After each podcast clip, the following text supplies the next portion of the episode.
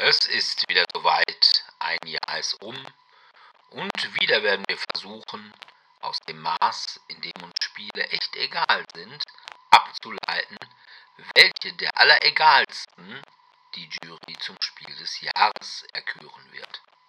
In der 125. Folge des DSD Brettspiel Podcasts. DSD, der Brettspiel-Podcast.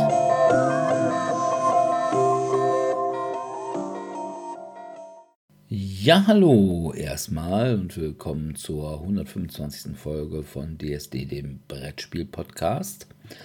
Heute wollten wir eigentlich Hero Quest machen, aber weil unser ja, möchte mal sagen, offizieller Hero Quest Aficionado, nämlich der Sebi, heute nicht kann, weil der auf irgendwelchen Rave-Partys vom Roten Kreuz irgendwie, weiß ich nicht, die zugedröhnten Auspumpen, Magen auspumpen. ja, irgendwie sowas muss oder ihnen sagen, wo sie sind oder keine Ahnung was. Und wenn ja, wie viele?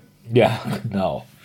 Aber deswegen haben wir das um zwei Wochen verschoben und kümmern uns heute um das, was wir eigentlich für in zwei Wochen geplant haben, nämlich unsere Empfehlungen für die Spiel des Jahres Jurys, was sie denn mal so nominieren sollte.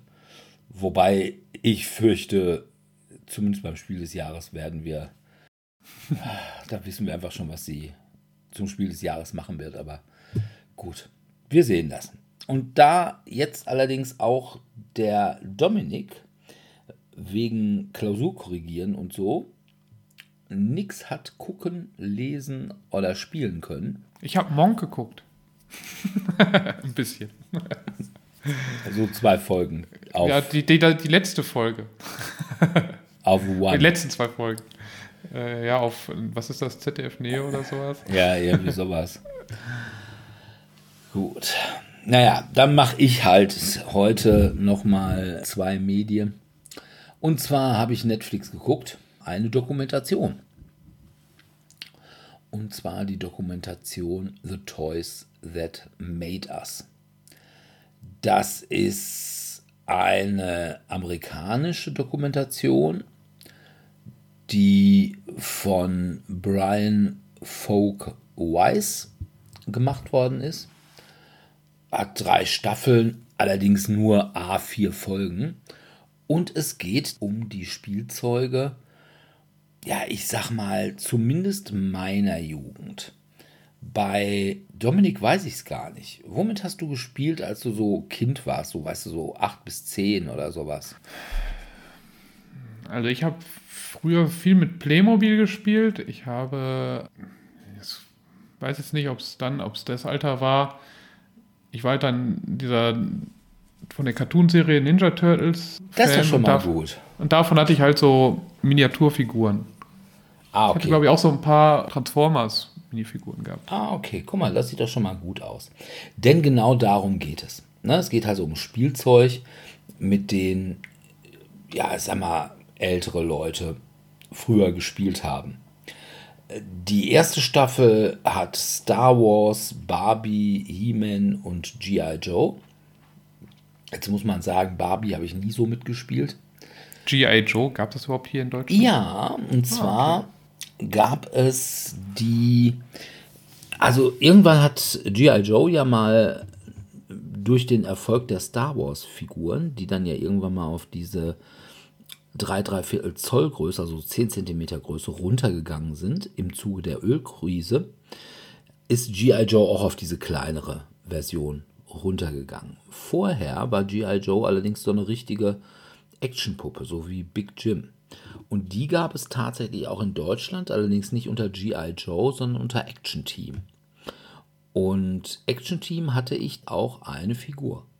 Die war allerdings, ja, während ja so Big Jim eher so auf Abenteuer und sowas gemacht war, also was weiß ich, Safari, Nashörner fangen und Gorillas mit Netzen beschießen, war diese Action-Team-Reihe bedeutend militärischer. deswegen fanden das meine Eltern, glaube ich, nicht ganz so gut. Ich hatte dann auch irgendwie nur so ein Kostüm und das waren irgendwie diese englischen Bärenfell-Mützen, Gardisten, die jetzt actionmäßig halt auch nicht so viel drauf haben. Ha? Die stehen halt in der Regel rum. Aber Star Wars hatte ich massenweise. Also ich glaube, oh, zumindest bei den ersten beiden Filmen hatte ich irgendwie alles. He-Man, das ist an mir vorbeigegangen. Also als He-Man rauskam, da war ich schon zu alt dafür.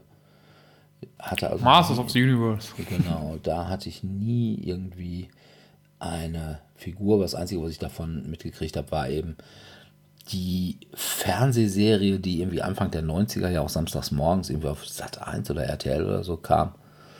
Und das war dann eben so, ja, wenn du freitags vorher gesoffen hattest, dann konntest du da eben gucken. Habe ich da auch immer X-Men Animated geguckt. Oder Spider-Man and His Amazing Spider-Friends oder solche Sachen. Oder Schlimmeres. Da war dann nämlich auch eine Sache, die in der dritten Staffel vorkam. Da kam im Übrigen auch Teenage Mutant Ninja Turtles, die ja hier Teenage Mutant Hero Turtles, Turtles ja. hieß. Da war nämlich auch weiter dann die Power Rangers, wo ich ja echt gesagt habe, oh Gott, das war ja so fürchterlich. Allerdings auch My Little Pony und Wrestling. Wrestling habe ich zwar, als ich noch so am Studieren war, und wie gesagt, wir hatten dann ja über Antenne auch so ein bisschen Privatfernsehen und da hat man dann doch hin und wieder mal äh, WWF gesehen. Also so mit dem Undertaker oder Hitman, Bret Hart oder solchen Sachen. Und das war ganz cool.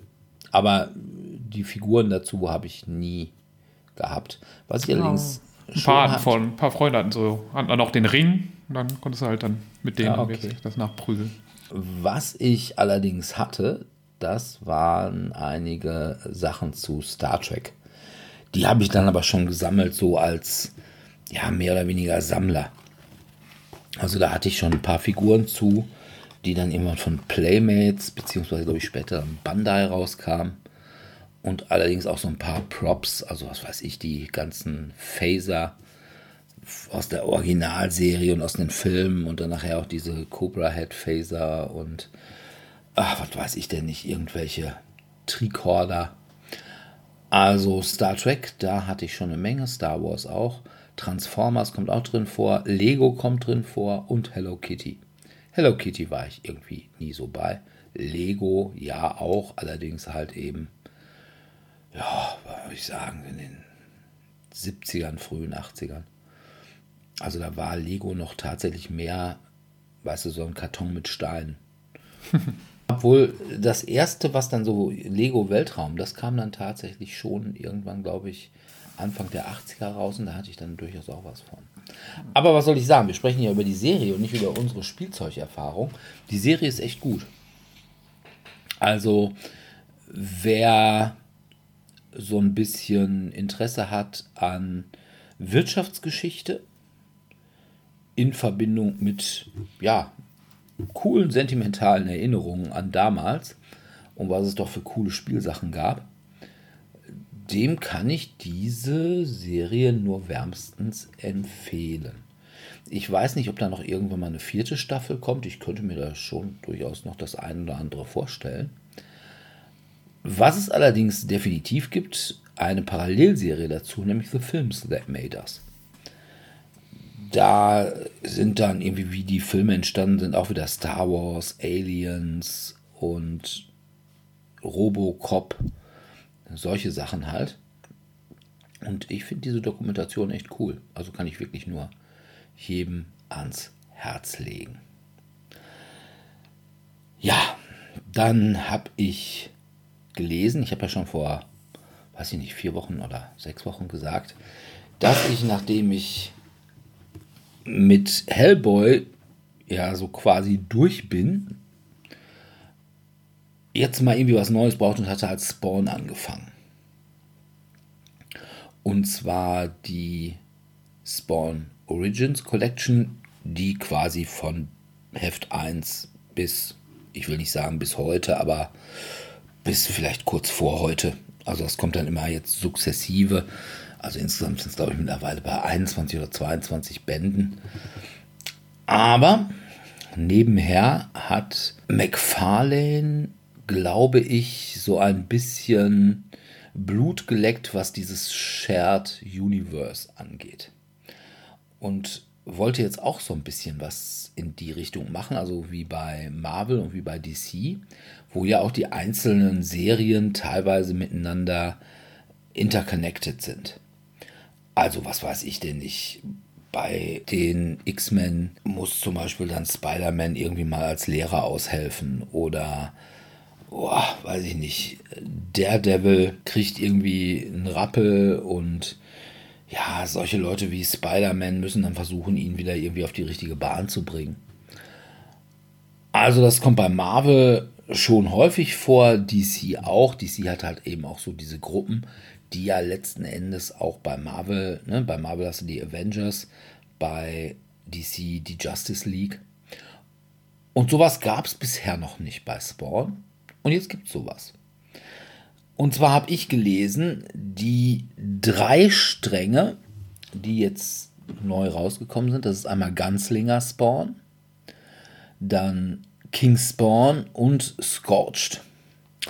Gunslinger Spawn ist, ja, was soll man sagen, ein Gunslinger halt.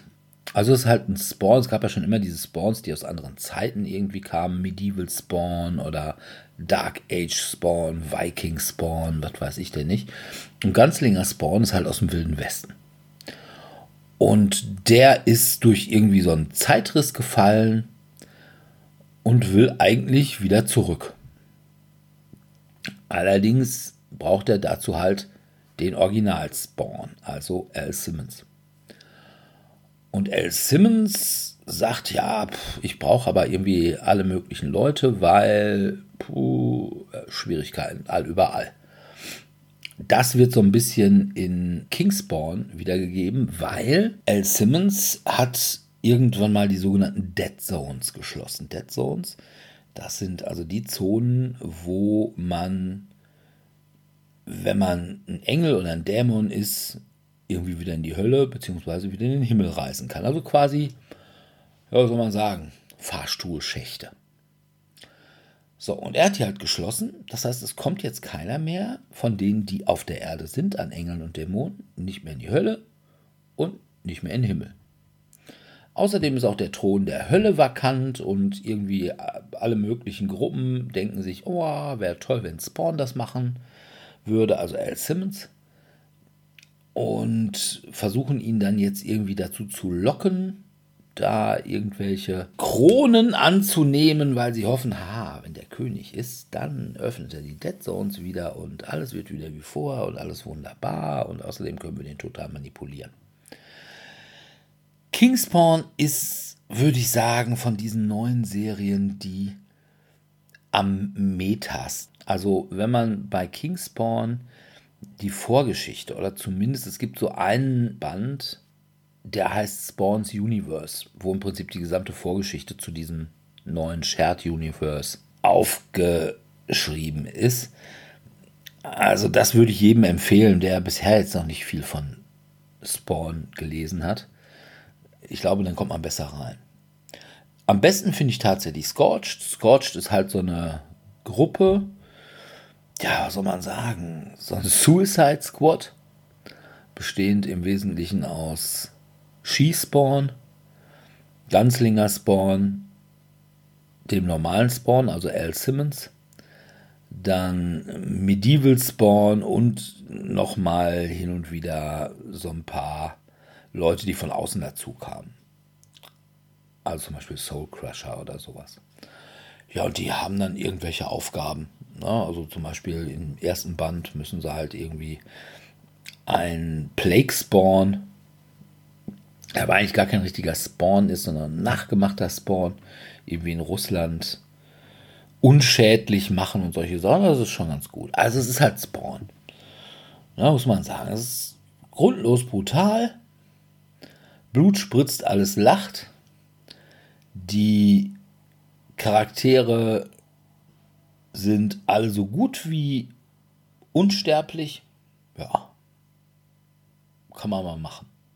Also, wer grundsätzlich was mit Spawn anfangen kann, da würde ich sagen, ist das eigentlich, wenn man jetzt nicht mit der Origins Collection, was auch eine Preisfrage ist, nicht? Mal 20 Bände, A, jeweils 30 bis 35 Euro, ist natürlich auch erstmal Geld. Na, mal gut, kann man, muss ja nicht irgendwie alle gleich auf einmal, wird man ja auch ramdösig von. Aber wenn man einfach neu einsteigen will, dann ist dieses Spawn Shared Universe eigentlich, glaube ich, eine ganz gute Sache. Von daher auch hier von mir eine Empfehlung. Ja. Nur Empfehlungen heute. Nur Empfehlungen heute. Deswegen, letztes Mal war es halt eben, war alles scheiße. Ja, alles Mist. Alles Schlampen außer Mutti. Genau. Dann kommen wir jetzt zu unserem eigentlichen Thema. Spiel des Jahres. Müssen wir uns lange damit auseinandersetzen? Wir haben es die letzten wie viele Jahre jetzt schon gemacht? Ja, ich meine, wir geben ihnen ja immer auch Tipps im Wissen, dass das ist nichts wert.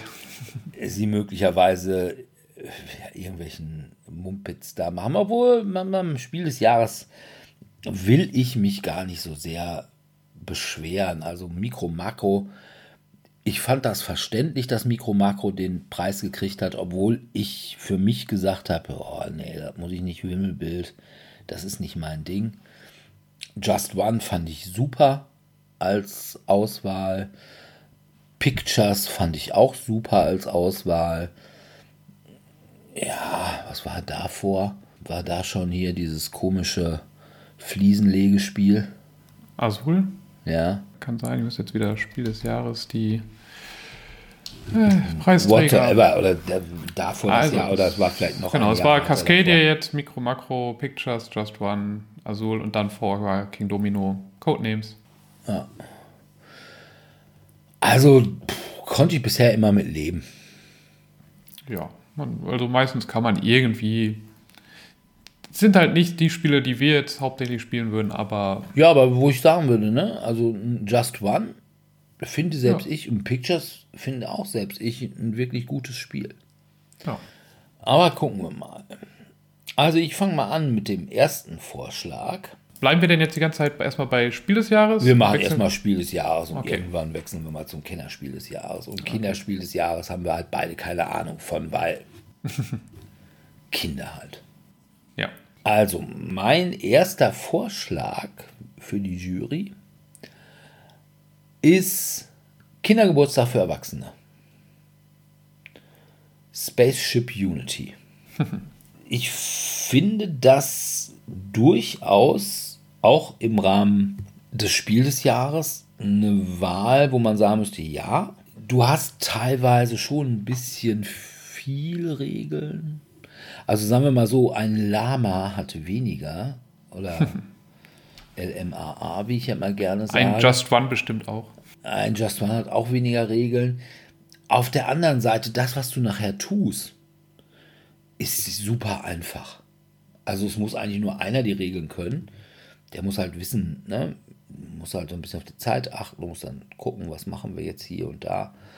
Aber das andere, was weiß ich, mit dem Staubsauger irgendwelche Wattebällchen gerade eben so einzusaugen, dass das dahinterliegende Wattebällchen nicht mit eingesaugt wird oder eine Schale mit Wasser voll zu machen und dann wieder auszukippen und neu voll zu machen. Das sind Sachen, die können selbst Kinder.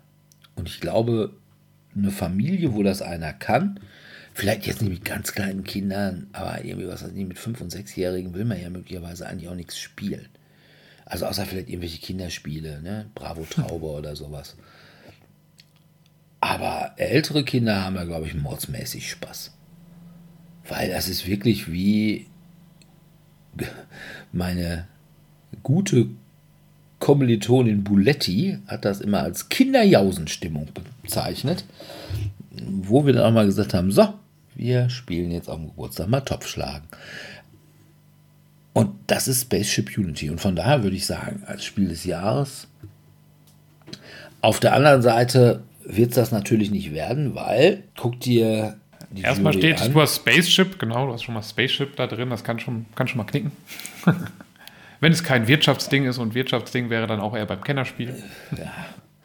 Und guck dir die Leute halt an, das ist halt eben, da brauchst du, glaube ich, ein gewisses Maß auch an Fähigkeit, dich selbst zum Affen machen zu wollen. Und ich glaube, das haben die irgendwie alle nicht. Also ich finde es sehr faszinierend, wenn du immer sagst, Kindergeburtstag für Erwachsene, also dass es halt wirklich dann trotzdem nur so ein 2- bis 4er-Spiel ist.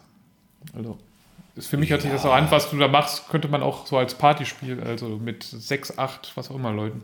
Ja, du kannst das auch zu mehreren spielen. Ja. Kommt dann halt nur nicht jeder bei jeder Aufgabe dran. Also du kannst ja auch, du kannst die dann auch als Teams irgendwie zusammenstellen, immer als Zweierteams und die wechseln sich dann ab. Weil du musst ja dann möglicherweise auch schon mal mehrere Aufgaben mit dem Staubsauger machen. Ne? Möglicherweise, wenn derjenige, dem das Spiel gehört, auch die Wohnung gehört, wird er sagen, so, und ihr müsst jetzt einmal durchs Wohnzimmer saugen. Also das steht hier zwar nicht drin, aber dann haben wir das zumindest schon mal getan. Ha? Also das würde schon, glaube ich, auch mit mehreren gehen. Denke ich. Ja, geht mit mehreren. Und ich würde sagen, das ist fast sogar mit mehreren noch lustiger weil du dann noch mehr Leute hast, vor denen du dich zum Affen machen kannst. also von daher. Ja, werden wird es das nicht. Vielleicht kommst du ja mal auf die Liste, aber ich glaube es ja eher nicht. Ja, da wir schon bei Party-Sachen fast sind, habe ich einfach jetzt mal Fun Facts reingebracht, einfach weil gefühlt ist jedes Mal Repost Production mit einem Partyspiel zumindest irgendwie unter den erwähnten. Also die hatten ja eben Just One, damit haben sie auch gewonnen so clever war letztes Jahr, ich weiß gar nicht, das war glaube ich auf der Empfehlungsliste. Ich glaube, es war nicht unter den Nominierten, aber auf der Empfehlungsliste. Ja, haben wir jedenfalls dieses Jahr geredet. Genau, haben, es haben, wurde auf jeden Fall drüber geredet. Ich finde, Fun Facts, es wurde nicht ganz so viel darüber geredet, oder? Also, da geht es halt darum, dass man. Ich würde es nicht kennen. Okay. Also, es geht halt darum, dass man eine Frage, ähm, also man spielt wieder kooperativ und man muss eine Frage beantworten, wie zum Beispiel, wie viele Jahre würdest du ähm, von deinem Leben abziehen, wenn du jetzt dich unendlich teleportieren könntest? Immer überall hin. Und dann schreibt der, der das Aufgabe hat, legt dann halt seins hin und jeder legt dann darüber oder darunter. Und der, der dann das ausgewählt hat, darf theoretisch noch mal ein bisschen was verschieben, wenn er möchte. Und dann wird halt geguckt, wie viele sind in der richtigen Reihenfolge. Also ich finde, Teleportieren ist so geil. Ich würde 20 Jahre dafür opfern. Oder ich würde halt was teleportieren. Ja, ja, ein bisschen nett ist er schon, aber maximal ein Jahr ja, ne, oder gar kein Jahr. Und dann muss man gucken, dass es halt in der richtigen Reihenfolge ist. Es gibt auch ganz andere Fragen. Also immer so irgendwie ein bisschen persönliche Fragen. Ich glaube, irgendwie, wie viel Interesse hast du daran, Spion zu werden oder sowas? Und dann muss, es gibt eine Zahl von 1 bis 100 an. Also es gibt manchmal von Fragen, die auch von 1 bis 100 gehen. Und da muss man halt dann gucken, dass die Gruppe sich gegenseitig richtig einschätzt und bekommt dann halt dementsprechend Punkte. Soweit ich das gehört habe, also ich habe es noch nicht selber gespielt, ist das ganz nett, aber nicht so überragend angekommen wie eben Just One und es war halt auch dann nicht so in Anführungszeichen clever wie eben Just Clever. Nee, ähm, just so clever. Just so clever, genau. So clever. So clever. Von daher gehe ich davon aus, dass es das nicht schaffen wird, vielleicht als vielleicht in die Empfehlungsliste zu kommen, aber ich glaube nicht, dass es Spiel des Jahres wird. Wobei wir uns ja, wie gesagt, beim Spiel des Jahres später schon recht einig sind, was es werden sollte. Oder werden wird, sagen wir es mal so. Nicht werden ja. sollte. Ja. Hast, hast, du noch so ein anderes? Ich habe nämlich auch noch so ein Partyspiel, wobei ich auch nicht glaube, dass das irgendwie eine große Chance hat. Ich könnte mir sogar vorstellen, dass das gleiche. Ich habe sogar noch zwei Partyspiele. Hitster? Hitster, genau. Ja, da habe ich eben, also was mich davon abhält, ist, dass man eigentlich Spotify, du wirst irgendwie mit Spotify mehr oder weniger da zusammenarbeiten. Also man muss halt eine App runterladen, dann QR-Code scannen und dann die, also halt man einen Song und man muss dann sagen, ob der Song vorher oder nach, nach den Songs oder mitten in die Songs passt, die vorher gespielt wurden. Also, also quasi dieses, dieses Anno-Prinzip. Genau, dieses Anno Domini oder Timelines gibt es auch als Spiel, wo man halt eine Reihenfolge in Jahren, also Geschichtsereignisse richtig sortieren muss. Und das ist jetzt halt hauptsächlich rein mit Musik und gleichzeitig eben noch, dass man eben diese App hat, wo man doch mal die Musik auch hört. Also, was weiß ich, irgendein Queen-Song oder sowas.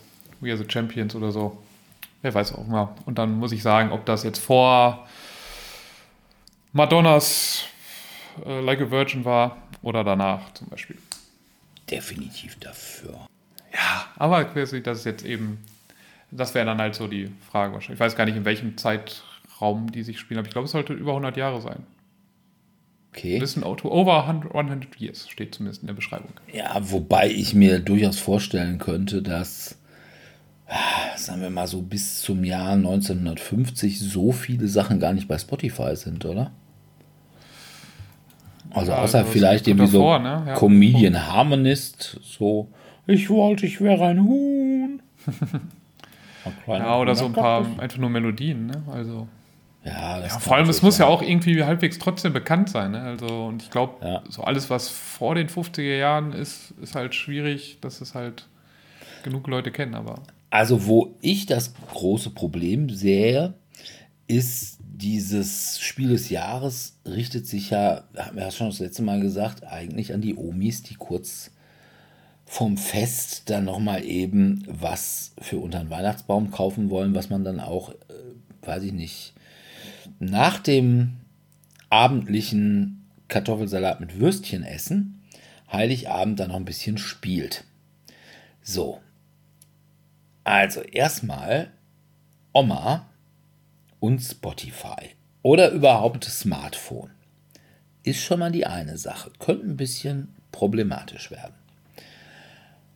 Das andere ist, wenn das Ding Hitster heißt und sag ich mal auch eine relativ moderne Verpackung hat es ja auch. Ja, so sieht halt wie so eine Bassmaschine halt aus, ne? Wie so ein Ja. Lautsprecher.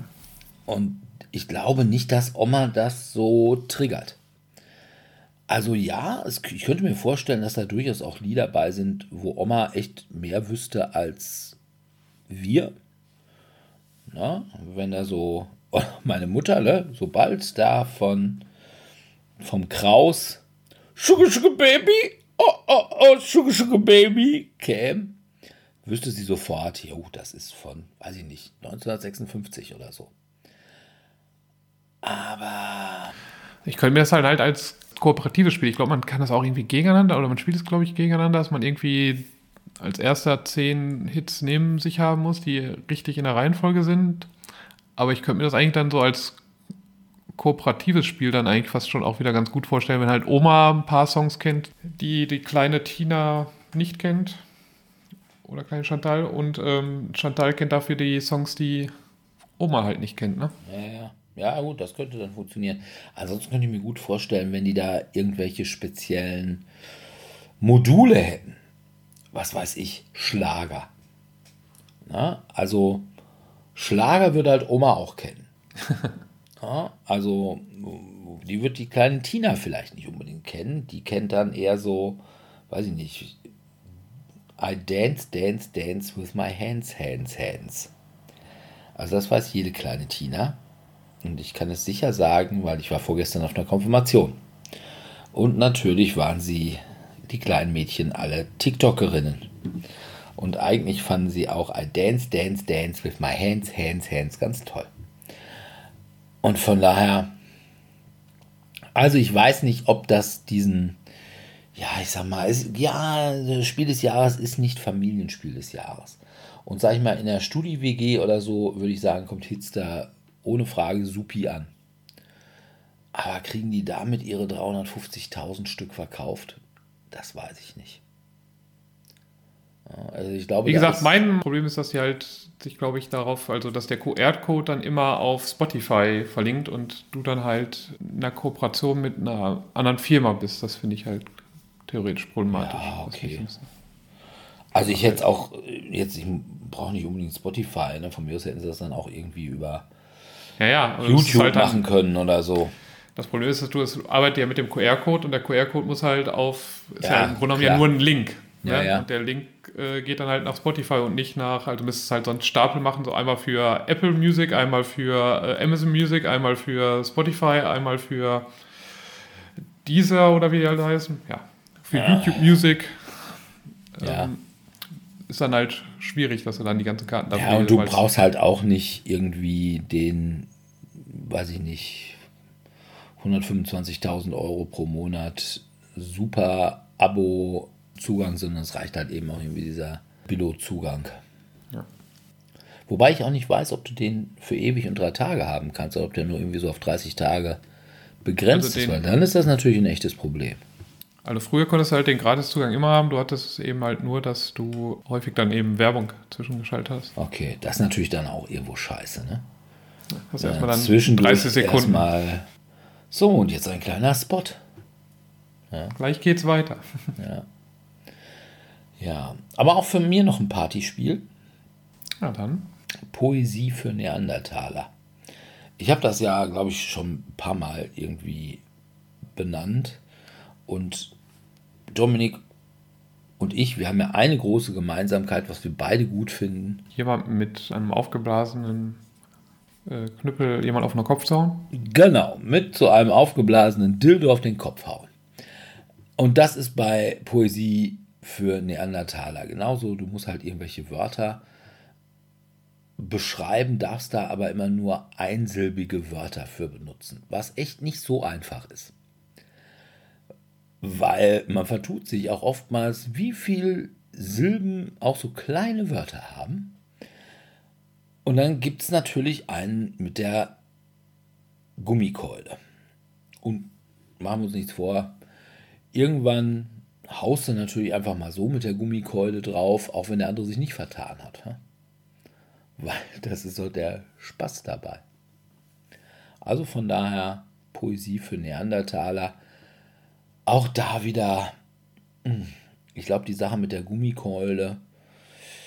Oh, wenn ich mir so die Jury angucke, sehe ich es nicht, dass die gerne mit Gummikeulen aufeinander einprügeln würden. Ich schon. Du würdest äh, gerne auf die Jury selbst äh, mit anderen Sachen außer Gummikeule wahrscheinlich einprügeln. Ja, nein, ich bin ja. Ja, du bist ein friedliebender Mensch. Genau, bin ja also quasi der Gandhi von Gefelsberg. Ja. Hast du denn noch ein Partygedöns? Partygedöns habe ich, glaube ich, nicht. Es, ja, ich würde es nicht als Partygedöns bezeichnen. Und selbst da wüsste ich nicht, ob es jetzt in die Kategorie Kennerspiel oder Spiel des Jahres äh, passen würde. Ja, dann mach mal, mach mal irgendwas anderes. Ich mache mal irgendwie die langweiligen Spiele, die irgendwie ich trotzdem immer mal wieder gehört habe. Ich aber denke, oh, warum? Also, das eine ist Super Mega Lucky Box was im Grunde genommen Bingo ist, nur dass man, glaube ich, so mehrere Karten vor sich liegen hat und dann, wenn man halt irgendwas fertig hat, quasi so sein Bingo hat, dann kann man, wie bei diesen clever, wie, wie heißt nochmal diese ähm, Roll and Rides, die du so nicht magst? Ach, ganz schön clever. Ganz noch viel cleverer. Ja, doppelt so clever oder sowas. cleversten. Clever hoch 3, hoch 4, hoch 5. Ja, genau. Und ich glaube, du hast eben diese Bingo-Karten und immer wenn du halt so ein, im Grunde genommen so ein Bingo hast, schaltest du halt dann was frei, wodurch du halt nochmal eine Zahl dann abkreuzen kannst. Und wer dann halt, glaube ich, als erstes alle seine Sachen fertig abgekreuzt hat, hat dann gewonnen. Ja, hört sich für mich schon langweilig an, von daher. Ja, gut, die haben halt auch LMAA. Äh, irgendwann mal auf die nicht auf die Empfehlungsliste, ich glaube, die haben sogar nominiert. Also das könnte glatt was für die Leute sein. Aber ich muss ehrlich sagen, ich war alleine, als du es gerade beschrieben hast, kurz davor mit einem lauten Bums zu kollabieren. Ja. Also in Schockschlaf zu verfallen. Also ja, ich habe es wohl auch mal irgendwie gehört, aber ich kenne auch, erstens kenne ich niemanden, der es spielt oder gespielt hätte. Das habe ich bei Lama auch. ja, doch, da gab es so einige, die gesagt haben, oh, Lama, richtig gut. Ja, ja, auch das habe ich bezweifelt und habe gesagt, ja, spiele ich halt Mau Mau brutal. Das ist immer noch besser und billiger. Aber ja, sie gab es halt. Aber von daher, nein. Und was ich dann halt noch als, wenn wir schon bei langweiligen Spieleklassiker, wir waren bei Bingo, jetzt komme ich zu Memory, That's Not Ahead, wo man sich anscheinend gegenseitig Geschenke gibt und irgendwann sagt man, nehmen möchte man nicht und dann muss man halt sagen, was jeder irgendwann mal bekommen hat, was irgendwie vor jedem liegt. also, ich packe Ich ziehe eine Karte, genau, ich packe meinen Koffer im Grunde und sowas. Ja. Gefühlt. Ja. ja, und das muss man halt wissen, wer was jetzt vor sich liegen hat oder hatte und so weiter hat sich für mich auch einfach nur nach Langeweile pur angehört. Und da ich sowieso kein Memory-Mensch bin, weil ich mir nichts merken kann, hoffe ich auch einfach, dass es nicht weder auf die Nominierungsliste noch auf die Empfehlungsliste kommt. Ja, vor allem Aber wer weiß. Ich, dann kann ich ja wirklich dieses, ich packe meinen Koffer und nehme mit eine Packung, weiß ich nicht, Brillantine, ja, ein halt paar halt Flipflops. Genau, und du musst aber wissen, wer was dann auch hat. Also wer welches Geschenk bekommen hat. Ja, okay. Na gut. Und das ist dann halt noch das, was ein bisschen dazu kommt. Nicht nur, dass du dir die Sachen merkst, sondern auch, wer, wo gerade welches Geschenk ist. Ja. Na gut. Dann hätte ich noch zwei Spiele, die es garantiert nicht werden, aber die es werden sollten. Eigentlich. Vor, ich glaube, was letztes Jahr? Nee, vorletztes Jahr hat ja die Spiel des Jahresjury aus mir unerfindlichen Gründen oder aus mir damals unerfindlichen Gründen Marvel United nicht zum Spiel des Jahres gemacht. Obwohl es sinnvoll gewesen wäre, weil, wie gesagt, 5 Millionen Leute waren in Avengers Endgame und haben deswegen irgendwie doch zumindest mal dokumentiert, dass sie Marvel nicht ganz so scheiße finden. Und weiß ich nicht, wie viele Millionen Leute kaufen irgendwelche Anime-Comics und zeigen damit, dass sie auch mit diesem Chibi-Style durchaus was anfangen können. Aber mittlerweile würde ich sagen, ja, ich weiß, warum sie es gemacht haben. Weil sie wussten direkt, ah, Marvel United ist schon das schlechtere Spiel. Nun ist die, ja, ich glaube nicht dieses Jahr, sondern letztes Jahr auf Deutsch rausgekommen, X-Men United. Was natürlich das bessere Marvel United ist, weil ja, es hat noch ein bisschen mechanisch aufgehört, aber vor allem ist es mit den X-Men. Und von daher kann man der Jury nur sagen, also pass mal auf, letztes oder vorletztes Jahr habt ihr es einfach verbockt, aber ihr könnt euren Fehler dieses Jahr wieder gut machen, indem ihr X-Men United zum Spiel des Jahres macht. Zumal kommt ja demnächst auch mal wieder ein X-Men-Film raus. Obwohl dauert, glaube ich, noch ein bisschen was. Ich glaube nicht vor 25, 26 sowas. Ja, also X-Men United. Das andere wäre Familiar Tales, was so ein bisschen ja in diese Flathead-Style-Sache reingehört, wie halt Maus und Mystik, wie Stuffed Fables und die Erweiterung irgendwie jetzt auch der kleine Bruder oder so, wo es mit He-Man ist. Und ja, Familiar Tales geht so ein bisschen in die gleiche Richtung. Also auch so sehr erzählend mit ein bisschen Mechanik und durchaus auch kindgerecht. Es geht darum, dass irgendwelche Familias, also irgendwelche, ja, weiß ich nicht, war so Magier oder Hexen, die haben immer so, ich weiß gar nicht, wie man das auf Deutsch, ich kenne das nur als Familia. Also irgendwelche Tiere, die ihnen da so zu Diensten sind. Also, was weiß ich, eine Katze, ein Fuchs, eine Kröte, sowas in der Richtung. Und mit solchen Familias spielt man halt und die müssen halt irgendwie, weiß ich nicht, die Königstochter beschützen und gleichzeitig auch erziehen, damit die halt keine Arschloch-Königstochter wird. Und das finde ich eigentlich schon ganz lieb. Und warum sollte man nicht sowas mal nehmen? Also das ist natürlich eine Sache, was jetzt regeltechnisch sicherlich schon ein bisschen mehr ist. Auf der anderen Seite, weißt du, ein Spiel wie Stuffed Fables, das wendet sich so ausdrücklich an Kinder.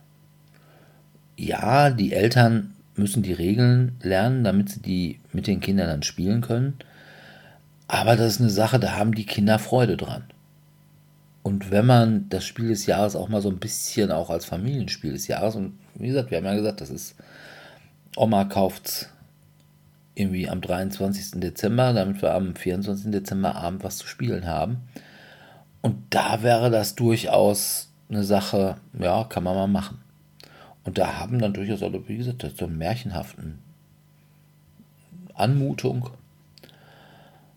Und dann kann man das eigentlich auch schon mal machen. Aber das ist halt, glaube ich, es sieht zu gut aus fürs Spiel des Jahres. Also die Jury möchte halt auch keine Spiele, die besser aussehen als sie selbst. Und es ist vielleicht auch zu teuer. Ich glaube, das liegt dann halt so auch eher so in der 70 Euro Range. Und da glaube ich nicht, dass die ein Spiel des Jahres nehmen, was 70 Euro kostet. Weil dann könnte das problematisch werden. Mit den Verkaufszahlen. Mit, mit den Verkaufszahlen, das kann ich mir schon vorstellen, ja. Ja. Hast du noch irgendwas außer die beiden Elefanten im Raum? Ja, also wie gesagt, das eine würde halt in Richtung Kennerspiel gehen, weil, auch wenn die Regeln selbst sehr einfach sind, aber weil halt der Gedankengang relativ komplex dann hinterher ist, könnte es dann doch eher Kennerspiel sein. Ich habe noch QE halt auf meiner Liste gehabt. Bei QE geht es um Sachen, die man ersteigern muss und man spielt jeder Nation, das heißt, man kann Geld drucken, wie man möchte. Also ich kann für etwas 10, keine Ahnung, Geldeinheiten, Euro, was auch immer, bieten oder eine Million oder eine Quadrillion oder was auch immer und ersteigere damit das, um verschiedene Punkte zu bekommen, je nachdem, was ich ersteigere. Und dadurch eben am Ende am meisten Punkte zu haben. Das Problem ist nur, wenn ich am Ende die Person bin, die am meisten Geld ausgegeben hat, dann bin ich offiziell pleite und fall damit aus der Regelung, aus den Punktezählen überhaupt raus und habe dadurch automatisch verloren. Also selbst wenn ich dann das Beste zusammen mir ersteigert habe und dass dieser Kniff halt, dass man irgendwas überhaupt, also man darf sich irgendeine Zahl ausdenken, die man möchte, und dass man die dann einfach immer bieten darf, das ist, glaube ich, für Otto Normalspieler dann doch ein bisschen verwirrend. Also dass man keine Begrenzung hat und wie das dann ist mit, dass man halt am Ende dann rausfliegt, wenn man halt zu viel geboten hat, weiß ich nicht, ob das jetzt so komplett einsteigerfreundlich ist. Aber ansonsten, da das endlich nach, ich weiß gar nicht, vier Jahren gibt es schon das, glaube ich, auf Englisch. Also es gibt schon, glaube ich, seit Ewigkeiten auf Englisch und jetzt endlich auf Deutsch auch rausgekommen ist im Laufe des letzten Jahres. Könnte ich mir vorstellen, dass es auf einer der beiden Listen zu finden sein wird. Na gut. So, du möchtest zu einem, möchtest zu dem ersten. Ja, ich nehme mal eben erstmal den, der nach meinem Dafürhalten auf jeden Fall nominiert werden wird, aber ich glaube nicht, dass es wird. Nebel über Carcassonne. Achso, ja, okay. Ist halt Carcassonne in Koop mit Nebel und im Nebel Geistern. Und ja, man hat den großen Vorteil, dass wenn man nicht mit kompletten Deppen zusammenspielt, die das Koop nicht wirklich begriffen haben, man schon endlich mal die Landschaften schön zusammensetzen kann. Und nicht, dass dann irgendwie einer sagt, ja, baue ich da jetzt eine Straße hin. Oder, boah, ey, gerade wollte ich da irgendwie noch schön irgendwie die Stadt abrunden. Dann kommt er mit so einer dämlichen Straße, mit so einer Zuwegen, da passt jetzt hier wieder bei mir nicht und alles Kacke. Und nachher hat man dann irgendwie eine Landschaft mit lauter Löchern drin. Das muss hier nicht so sein, weil man ja zusammenspielt. Ja, ich weiß es nicht. Na, ich habe starke Zweifel, dass es das irgendwie wird. Also, weil alles, was ich danach gehört habe, war dann eher so, ja, war okay, aber ich würde doch lieber das normale Carcassonne spielen. Also äh, so nach der Methode, ja, es war okay, wird ja wieder eigentlich fürs Spiel des Jahres sprechen. Aber, ja, da aber selbst die Leute, die halt Carcassonne also mögen und dann sagen die halt, Nee, also normales Carcassonne ist dann doch schon irgendwie wieder besser. Und das ist halt, finde ich mal für mich fast, also nicht komplett K.O.-Kriterium, aber man sollte ja meinen, ja, wenn ich was zusammenspiele, dann wird es ja erstmal lustiger. Dann gibt es halt natürlich immer die drei, vier Leute, die, nee, ich möchte immer alleine gewinnen, sagen. Ich möchte nicht mit irgendwelchen anderen Leuten zusammenspielen. Okay, aber ich glaube, die meisten sind dem Koop nicht abgeneigt. Das Und glaube ich selbst auch. Von denen, und selbst von denen habe ich dann immer ja gehört, ja, nächstes Mal spielen wir wieder normales Carcassonne, wenn wir Carcassonne rausholen, ne? Ja. Ich könnte mir auch vorstellen, dass das Problem ist, dass Carcassonne ist ja schon mal Spiel des Jahres geworden. Ja. Und dann Nebel über Carcassonne eben, abgesehen davon, dass es eine, ein Koop-Standalone-Spiel ist, halt auch eine Erweiterung fürs normale Carcassonne ist. ja, ja, das- Könnte ich mir vorstellen, dass man sagt, ja, okay. Und was halt für mich noch dagegen spricht, ist halt, dass zwei große Anwärter für das Spiel des Jahres ja auch Tile-Laying, also hier Plättchenlegespiele sind. Okay, ich hätte jetzt auch nur noch einen Anwärter, aber gut. Ja, ich meine, wahrscheinlich hast du es in die Kennerspiel des Jahres Kategorie gepackt. Oder haben wir es Ah, schon, okay. noch, haben wir schon erwähnt gehabt? Nee, haben wir noch Ah. nicht erwähnt. Das ist das griechische Spiel Ah, das Griechische. Nee, das Griechische habe ich bei den Kennerspielen. bei dem Kennerspiel. Ja, Ja. okay. Ich hätte jetzt, glaube ich, weil ich finde, doch vom Prinzip her ja, ist es ja super einfach. Wir reden über Akropolis. Ja. Man hat halt so ein Startteil, was aus drei Hexagons, also drei, Sechseckteilen zusammengesetzt wird.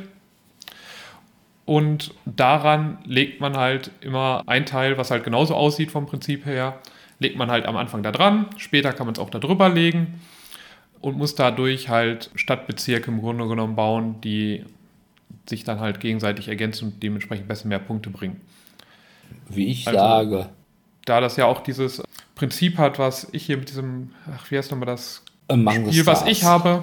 Among Nee, nicht das, sondern ich meinte jetzt das Spiel, was ich habe, mit den Bildern, wo man diese Bilder zusammensetzt, weil du hast ja auch wieder diese Ah, Teils, Canvas? die liegen ja da. Canvas, genau. Weil das ist ja wieder dieses Prinzip, dass da mehrere Teils vor dir aus, in der Mitte ausliegen und du musst, glaube ich, so Steinchen immer abgeben, wenn du ein hinteres dieser Teile auch haben möchtest, weil das Ja. besser in deine, in deine Stadt passt. Und deswegen hätte ich gesagt, also ich finde, das ist König Ja, Ludwig in 3D, aber in Kacke aussehend. Ja. Ich finde, das sieht echt nach nix aus. Ja, ich meine, es geht, glaube ich, hauptsächlich um diese Farben, ne? die, Ja. wieder, die die verschiedenen Bezirke haben. Und Also halt da sind halt irgendwie so super kleine Häuschen drauf gedruckt und dann ja, es hat alles dann noch so Farben. Und dann stapelt sie das, das sieht dann so ein bisschen aus wie irgendwie bei so einem Mayong-Stapel. Ja. Oder Taluva ist für mich da sofort eingefallen, aber ich mochte Taluva auch schon damals nicht. Also König Ludwig fand ich ja richtig geil, aber ich finde, es sieht halt eben schlechter aus als König Ludwig. Und vor allem bei König Ludwig hast du dann nachher ja irgendwie, das ist so ein bisschen wie bei Among the Stars, wo du dann ja auch irgendwann mal so Raumstationen hast, die zum Beispiel so, ja, eigentlich so eine gerade Linie sind, weil du irgendwie nicht vernünftig an die Seiten anbauen konntest oder so. Also, ja, ich weiß nicht. Ich fand Also, jetzt irgendwie, obwohl Ich glaube, vom Prinzip her ist aber das Spiel halt, also Mad King Ludwig hat durch diese verschiedenen Effekte, die auf den Räumen ja noch sind, ist es, glaube ich, ein bisschen schwieriger. Ich glaube, hier ist es einfacher mit den Bezirken, die, glaube ich, sich hauptsächlich auf die Farbe beziehen. Ich habe es jetzt selber auch eben noch nicht gespielt, aber ähm, ich glaube, da geht es eigentlich hauptsächlich darum, dass die irgendwie auch Siegpunkte oder sowas teilweise da drauf haben und du halt verschiedene Farben hast. Also mich spricht das irgendwie überhaupt nicht an. Obwohl das Spielprinzip König Ludwig gehört nach wie vor noch zu meinen Lieblings-Eurogames. Aber hier muss ich sagen, also das Spiel, wo ich das so sehe, boah, nee, da verfalle ich auch direkt in, In Tiefschlaf. in Schockkoma. Ja. ja, dann kommen wir jetzt zum Gewinner, ne? Ja. Das, was ja schon alle Computerspielpreise, zumindest in Deutschland, abgeheimst hat, muss jetzt auch alle Brettspielpreise Ja, abheimsen. Wir reden natürlich über, Dorfromantik. genau, über Dorfromantik. Ja, oder wie ich es gerne nenne, Koop-Kampagnenpunkte wichsen für Landlust-Abonnenten. Ja, mehr kann ich dazu nicht sagen. Ich meine, du weißt, ich bin durchaus cringen Themen nicht ganz abgeneigt. Ne? Ich sage nur mein Traumhaus. Aber, also, als ich das gesehen habe, allein das Cover schon, oh, ey, mir wird die Hand abfaulen, bevor ich dieses Spiel aus dem Regal ziehen würde. Aber ja, ich weiß, es gibt auch Millionen Leute, die A, dieses Dorfromantik, ist glaube ich so ein Indie-Game, ne? Ja. Dieses Indie-Game spielen. Es war ja so ein Berliner Studentenduo, glaube ich, die das damals entwickelt haben. Ah, Berliner. Also, das Videospiel meine ich. Äh, Das Brettspiel, weiß jetzt gar nicht, wer hat das jetzt umgesetzt? Michael Palm und Lukas Zach, sind das die? Kann sein, weil ich, ich weiß es nicht. Ich weigere mich, irgendetwas zu diesem Spiel zu wissen. ja, doch, ich weiß, wie es Ja, also- funktioniert, aber Genau. ja, und es gibt halt tausend Leute, die My Little Farm oder My Little Dorf oder was es nicht alles, was My Little gibt, über irgendwelche Social Media Spiele oder irgendwie auf dem Handy daddeln oder was weiß ich denn nicht. Von daher, ja, gut. Und ich, ja, ich frage, was mich halt, was ich mich halt frage, ist, kann das Spiel in irgendeiner Form mehr Spaß machen als das Spiel auf der App oder in Steam, wie auch immer, also wo du es auch mal spielen möchtest? Weil im Grunde genommen ist es ja doch, also es ist ja im Grunde genommen ein Solospiel. Du sagst ja, ja, da wird das am besten. Ich ziehe einen Teil und da wird es am besten hinpassen, weil damit kann ich es dann wieder zu einem Feld, zu einem Wald, zu einem was auch immer verbinden. Und dadurch kann ich wieder noch mehr Teils oder sowas ziehen und kann mehr Punkte dahinter holen. ja, Weiß ich halt nicht, ob ich das, also ob man das jetzt mehr als eins oder sagen wir vielleicht noch zwei Spieler spielen. Ne? Also ich sag mal, okay, vielleicht, ich sehe jetzt hier nicht. Ja, ist ja eh Koop. Genau, aber das soll, es soll ja bis zu vier oder sechs Spieler sogar gehen. Ich Ja, ist nicht, ist nicht eigentlich die meisten Koop-Spiele und ich habe gleich möglicherweise auch im Kennerspiel des Jahres noch einen ähnlichen Fall. Eigentlich alles verkappte Solo-Games. Ja, aber ich finde, hier ist es. Also, es kommt halt von einem. Du hast es ja früher immer alleine gespielt, wenn du es halt als App gehabt hast. Oder als äh, Spiel, Computerspiel gehabt hast. Und da auf die Idee zu kommen, hey, ich brauchte das als Koop-Spiel mit mehreren Leuten, die Idee kam mir halt, ähm, kam mir dann halt nie. Ja, okay. Ja, also Und es ist jetzt auch nicht so komplex. Also ich meine, okay, wie gesagt, wie man, man kann die Teile halt drehen und hinterher ist das Spielbrett relativ groß. Das heißt, du musst überall gucken, wo könnte es am besten angelegt werden. Aber ja, ich würde noch niemals das Videospiel spielen. Also bin ich Ja. der falsche Ansprechpartner für die. Frage, warum sollte man das, das als, Brettspiel, äh, Brettspiel. spielen wollen, wenn man es doch als Videospiel spielen kann. Würde ich sagen, ja, äh, wie gesagt, mir scheitert bei mir schon bei der Eingangsthese. Eingangsthese, Eingangsfrage. Also von daher, aber es wird's werden. Weil es Ja. scheint zumindest im Moment irgendwie beliebt zu sein wie Nutella und Weihnachten in einem zusammen. Also von daher, ja, macht man es sicherlich zum Spiel des Jahres und man wird sicherlich nicht das Problem haben, dass man davon die Verkaufszahlen hinkriegt, weil das ist natürlich eine Sache mit, das heißt Dorfromantik. Es hat ja auch irgendwie so ein kleines Dörfchen darauf, das heißt, das kauft Omi. Das findet Ja. Omi gut. Zumal Omi bestimmt auch Landlustabonnentin ist. Also von daher, das wird's schon werden. Ich glaube, der 13-jährige Timmy wird allerdings dann das Weihnachtsfest des Grauens erleben. Aber wer bin ich, dass ich die Gedanken von 13-jährigen Timmys nachvollziehen könnte?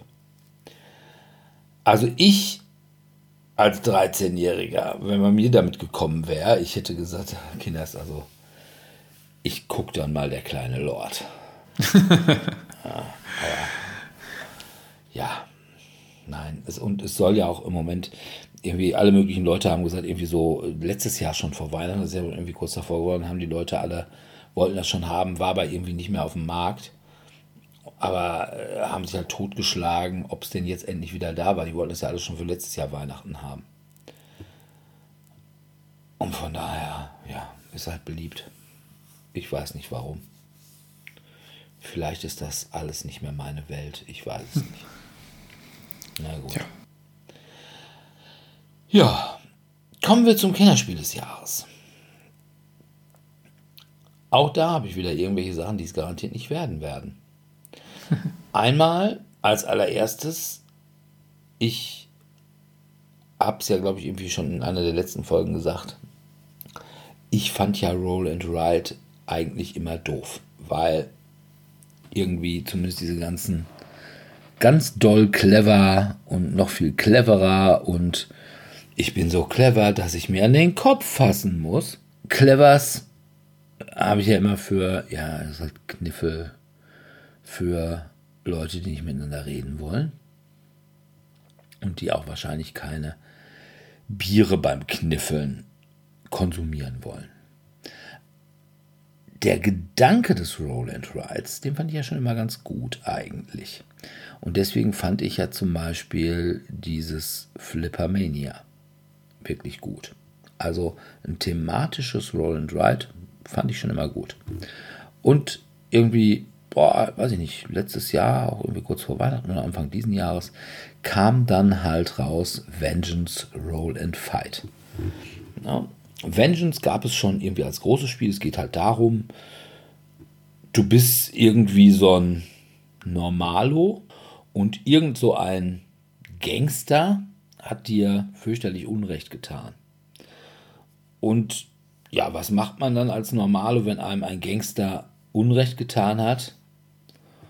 Man schlachtet sich durch die Horden seiner Minions und Goons, um dann nachher den Oberboss, der einem Unrecht getan hat, weiß ich nicht, vielleicht hat er mal einem den Spiegel abgetreten oder so. Ich könnte das verstehen. Ne? Wenn ich wüsste, wer mir vor, weiß ich nicht, drei Wochen hier irgendwie den Spiegel abgefahren hätte, ich glaube, es war der Bus, aber man wird sehen. Den würde ich natürlich auch niederschnetzeln.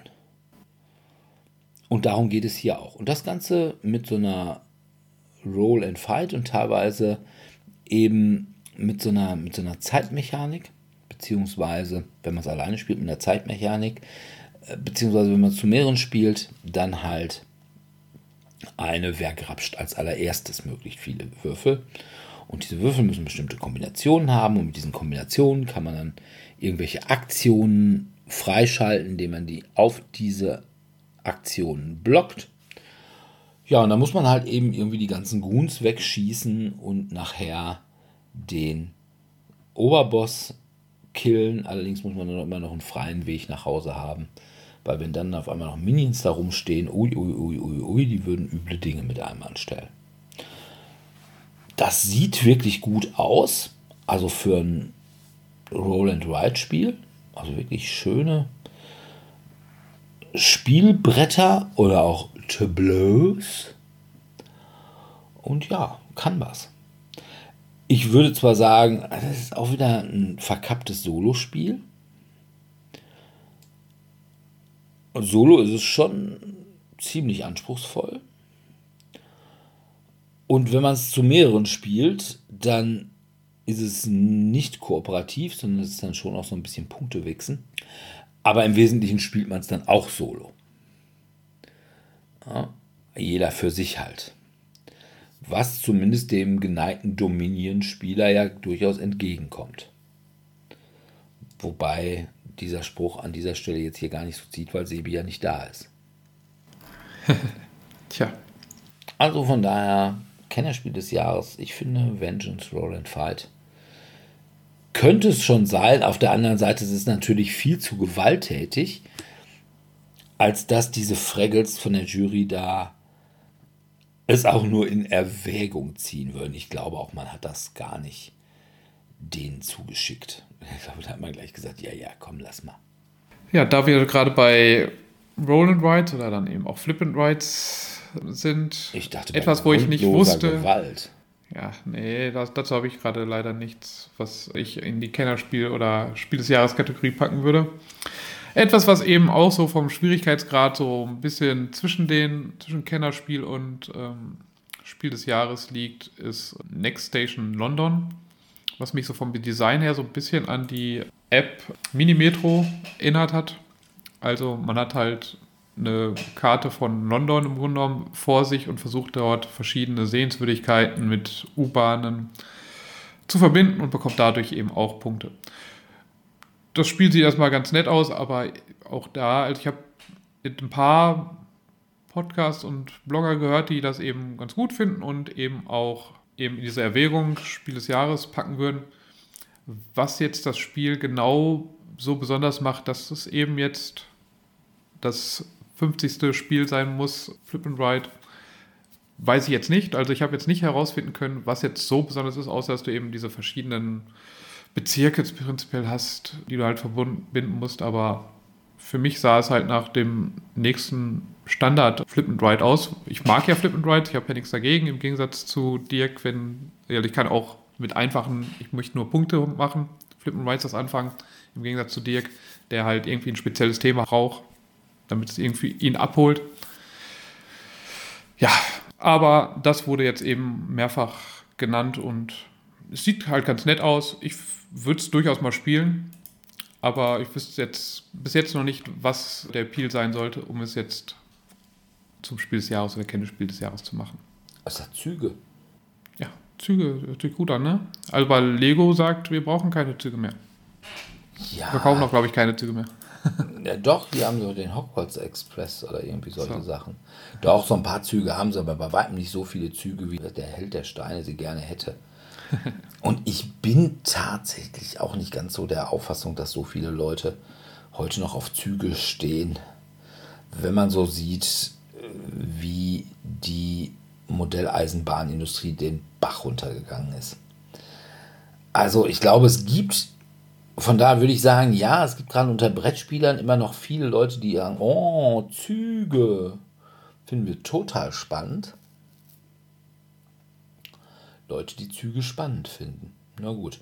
Und von daher könnte ich mir vorstellen, dass das sicherlich auch in der Jury ein gewisser Anteil das ausmacht, die solche Sachen supidupi toll finden, wie Russian Railroads oder German Railroads und weiß ich nicht, was gibt es da noch? African Railroads, Finlandian Railroads oder Liechtenstein Railroads oder so. Also, von daher könnte ich mir das vorstellen.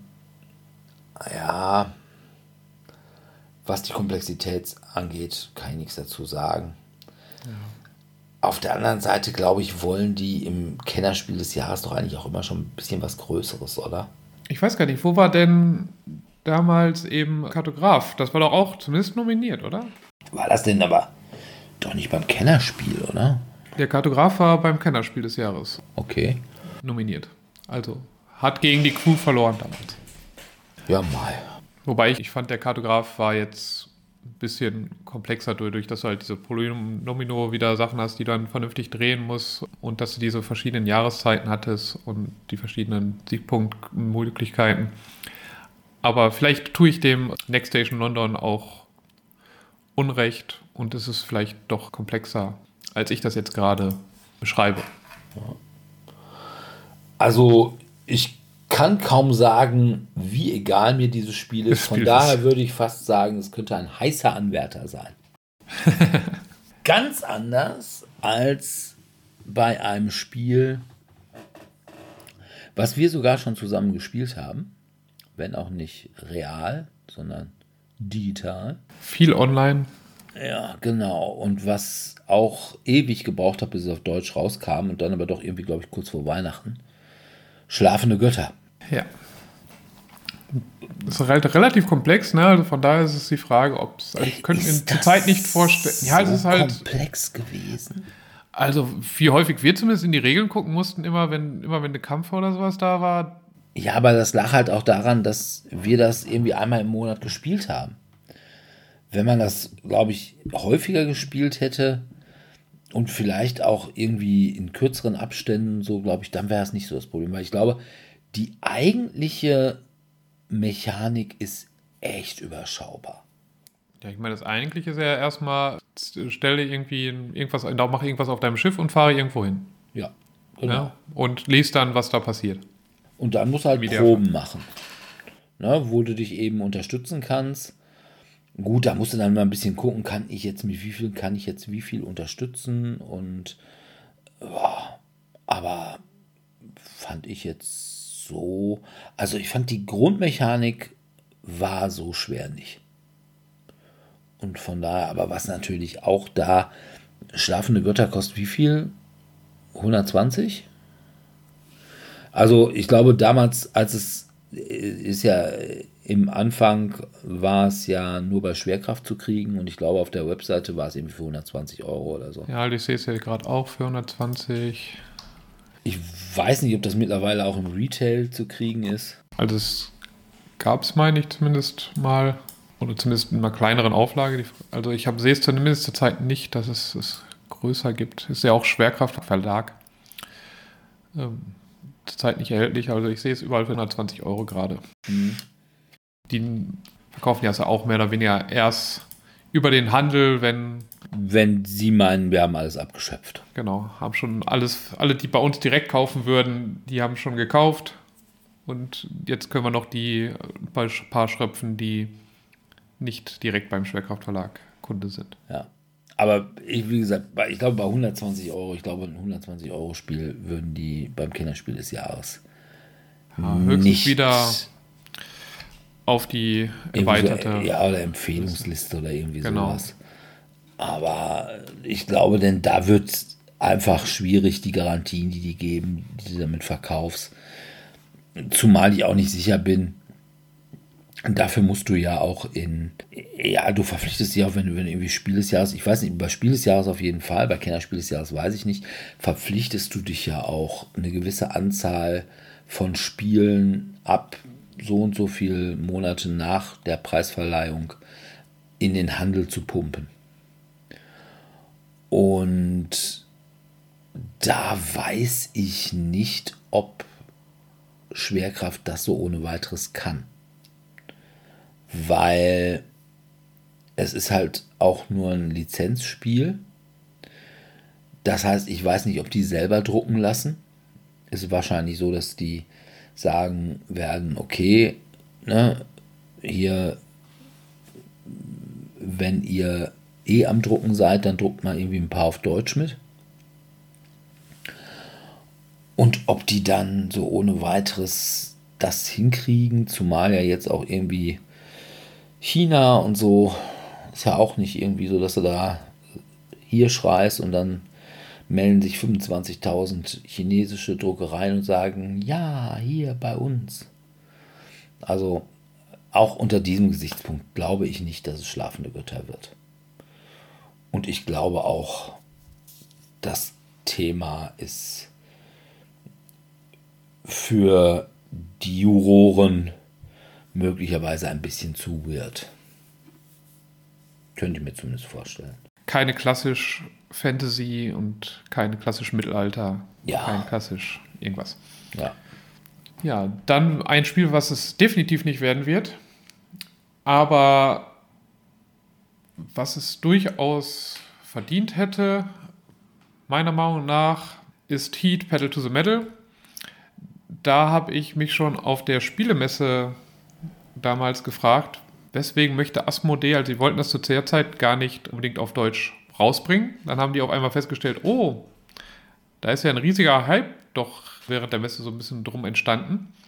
Und dann kam Thalia, dieser große Bücher, deutsche Buchhändler, und der hat das jetzt exklusiv im Verkauf. Ich glaube, es soll irgendwann aus dieser Exklusivität rauskommen aber meiner Meinung nach, soweit ich weiß, ist es halt noch zurzeit exklusiv und es gibt, glaube ich, auch noch keine genauen Angaben, ob und wann es nicht mehr exklusiv wäre. Und diese Exklusivität hält es, glaube ich, davon ab, nominiert zu werden. Ansonsten ist es ein schönes Racing-Spiel, bei dem man halt mit Heat, also mit so Heat-Karten, ein bisschen so Deckbuilding betreibt und immer gucken muss, dass man nicht zu schnell um diese Kurven fährt.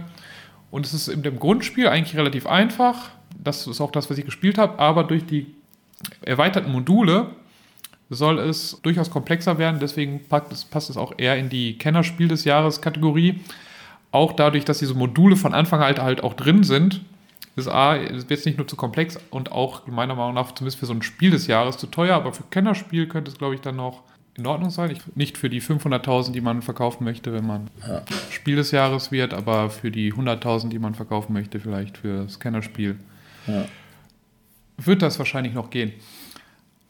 Aber auch selbst da ist es gerade bei, selbst bei eben Thalia, die gerade eben diese Exklusivrechte dafür haben, ähm, noch ist nicht mal draußen? verfügbar. Ja, aber es ist zurzeit, also es war draußen, aber es ist zurzeit gerade auf deren Webseite nicht bestellbar. Von daher gehe ich zurzeit davon aus, dass die das dass das auf gar keinen Fall nominiert wird. Okay. Hm, was jetzt auch nicht zu komplex ist, aber was ich auch dann häufiger gehört habe, was irgendwie in diese Spiel des Jahres, Kennerspiel des Jahres Kategorie passen würde. Und ich würde definitiv Kennerspiel des Jahres sagen, einfach weil Oma kann damit nichts anfangen, was es nämlich darstellen möchte. Es möchte nämlich einen der bei den Videospielen recht modern bekannten Genres Autobettler also Challengers. darstellen. Challengers, genau. Ja. Wo man durch so Deckbuilding-Karten inzwischen den Runden ein kleines Turnier spielt gegeneinander und eben vorher Karten auslegt und dann guckt man halt, wer dann hinterher gewinnt. Also während man dann halt bei dem Kampf gar nicht mehr eingreifen kann. Das ist eben dieses Prinzip von Autobettlern, dass man halt Einheiten hat, die man irgendwie aufstellt. Und hier sind eben Karten. Und die bekämpfen sich dann hinterher automatisch und man guckt dann hinterher, wer gewonnen hat. Also ich fand, es sah zumindest gut aus. Ja, also ich, ich finde halt, dass das Artwork ist aber, finde ich, eigentlich fast schon kindlich durch diese riesige Quietsche-Ente, die da im Grunde genommen da drauf ja, ist. Ja, gut, das ist halt so ein bisschen. Aber also ich finde, dieser, dieser im Grunde genommen ja doch so ein bisschen Anspruch, der dann ja vielleicht da drin ist, im Vergleich zu dem Artwork. Aber vielleicht ist es halt gerade bei, sind Autobettler gerade bei Kindern besonders modern und deswegen haben sie dieses Artwork gewählt. Also ich, ist ja, ist ja so ein bisschen Anime-mäßig, finde ich, der, der Stil. Äh, ja. Oder zumindest Comic-mäßig. Comic-mäßig, ja. Also Challengers habe ich durchaus auch bei mir auf der Liste. Wobei, was ich nicht weiß und ob das so gut bei der Jury ankommt, dadurch, dass du ja ein Turnier spielst, das heißt, du spielst dann ja irgendwie, was weiß ich nicht, erstmal wenn du mit sechs Mann spielst, irgendwie drei gegen drei. Und es, jedes Turnier hat ja eine gewisse Pyramide, bis dann irgendwann die letzten beiden irgendwie im Endspiel sind. Ja. Das würde ja bedeuten, dass dann vorher welche rausfliegen. Also jeder kann nicht bis zum Ende mitspielen. Und ob das nicht eine Sache ist, die bei der Jury nicht so gut ankommt, könnte ich mir vorstellen, aber weiß ich nicht. Also ich hatte eben gehört, dass, dass es halt Leute in der Jury gab, die das ziemlich abgefeiert hätten und Leute in der Jury gab, die das gast hätten. Von daher. Mal gucken, was dann dabei rumkommt. Ich habe aber auch noch eins, was ich nicht so super finde, was ich okayisch finde, wo ich aber weiß, dass das viele Leute echt supi-dupi toll finden. Feed the Kraken. Ja, also ich fand es ich ein ganz nettes Social Deduction Spiel. Weil ich mochte es als die zwei Male, die ich es gespielt habe. Ja, also ich fand es nicht so toll. Also es war jetzt nicht so, dass ich sagen würde, okay, nee, also mein Lebtag nicht mehr. Ne? Also lieber lasse ich mich teeren und federn, bevor ich das nochmal spiele so ist es nicht, aber ich wüsste auf Anhieb bestimmt fünf bis zehn Social Deduction Spiele, die ich lieber spielen würde. Ist halt auch schön also, aufwendig produziert.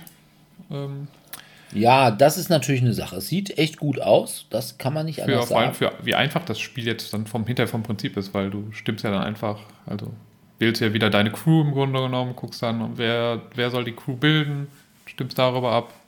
Also es ist halt eigentlich, im Grunde genommen ist das, das ja. 0815 äh, Social Deduction Spiel nur in besser aussehen. besser aussehend. Ja, aber ich finde, es hat ein paar Nachteile. Einmal zum Beispiel, du kannst, ja, ich weiß, es ist die vorletzte Runde, ne, wenn du über Bord geschmissen wirst, aber dann bist du halt raus. Und dann bist du bei der letzten Runde. Wobei ich auch mal sage, an der Stelle kann eigentlich nur noch eins passieren. Entweder du triffst den, wie heißt der, den Kult, Christen. Oberkultisten, dann hast du halt verloren. Ansonsten ist an der Stelle echt klar, wer gewinnt in der nächsten Runde.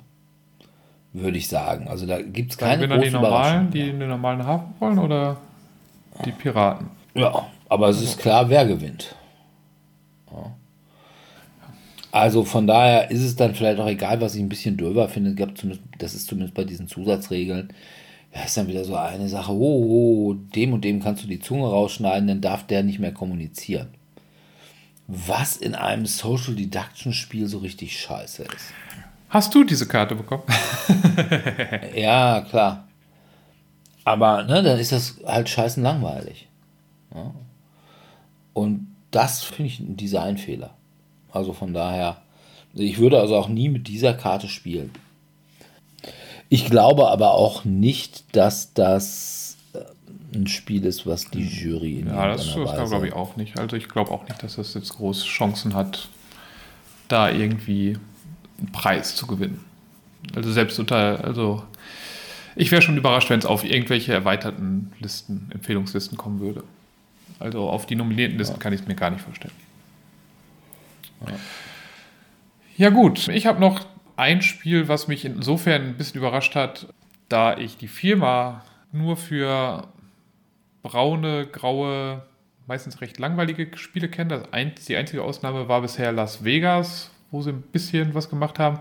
Die versuchen ja gerade zumindest so ein bisschen, also minimal an ihrem Artwork doch zu arbeiten, weil die ja früher immer diesen braunen Rand hatten. Ja, also bei Alea war scheiße So aussehen Standard. immer kein Bug, sondern Genau. ein Und jetzt haben sie das durch diese Deluxe-Varianten von ihren beliebtesten Spielen. Die sehen aber auch nicht besser aus. Ja, die haben Also zumindest eben Variante nicht von, mehr diese braunen von Bubu sieht genauso scheiße aus wie früher Bubu. Ja, aber sie haben zumindest eben diesen braunen, komischen Rand nicht mehr, was immer sehr irritierend war. Jetzt haben sie eben mit äh, Council of Shadows etwas, die haben ein Weltraumspiel, also in Anführungszeichen, und halt Farbe auf ihrem Cover. Das hebt das schon mal Ja. ein bisschen hervor. Ansonsten ist es, glaube ich, schon noch das, wofür man Alea-Spiele kennt, für hauptsächlich relativ trockene Eurogames, wo man irgendwelche Leistungen Aber sieht zumindest. folgt. Also zumindest das Spiel sieht nicht gar so scheiße Genau. aus wie üblicherweise. Durch das Artwork, ne? Das muss Ja. man schon so sagen, ja. Also mit den Schiffen und so. Durchaus Farben. Ich weiß auch gar nicht, hatte früher Alea, gibt es da, wüsstest du ein Weltraumspiel von Alea? Könnt, wisst ihr jetzt gerade echt keins. Also Ich wüsste nämlich auch für mich gerade. ist das halt so auch. Deswegen war für mich das eben die zwei Neuerungen. Das, es sieht halt halbwegs akzeptabel aus und es ist ein Weltraumspiel. Also sonst hatten wir ja eben die Burgen von Burgund eben. Las Vegas war ja fast schon noch die Ausnahme. Ich glaube, Puerto Rico war von denen, Carpe Diem.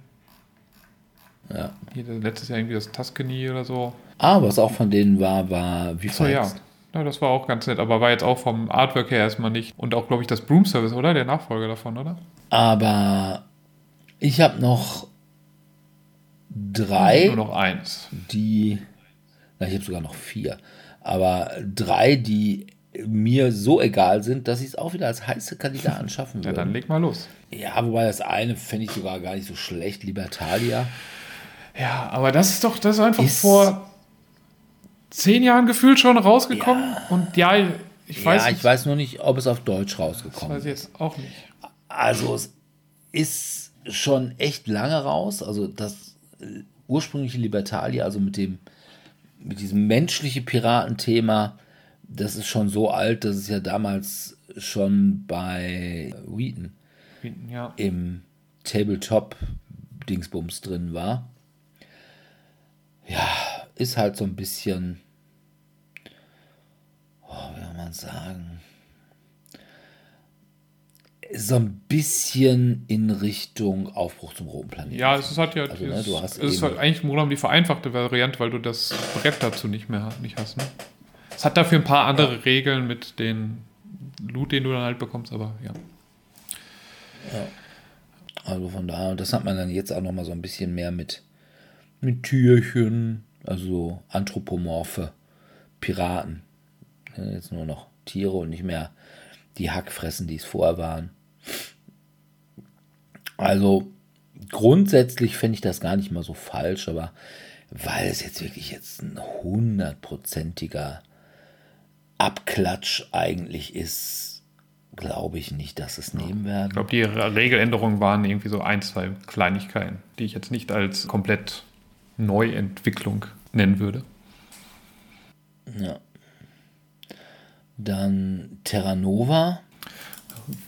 Halt das kleinere Terra Mystica. Was ja damals auch schon. Das ist jetzt wirklich mir so egal, dass es ein heißer Anwärter wäre. Aber auf der anderen Seite, ich glaube, es ist allen anderen auch echt egal.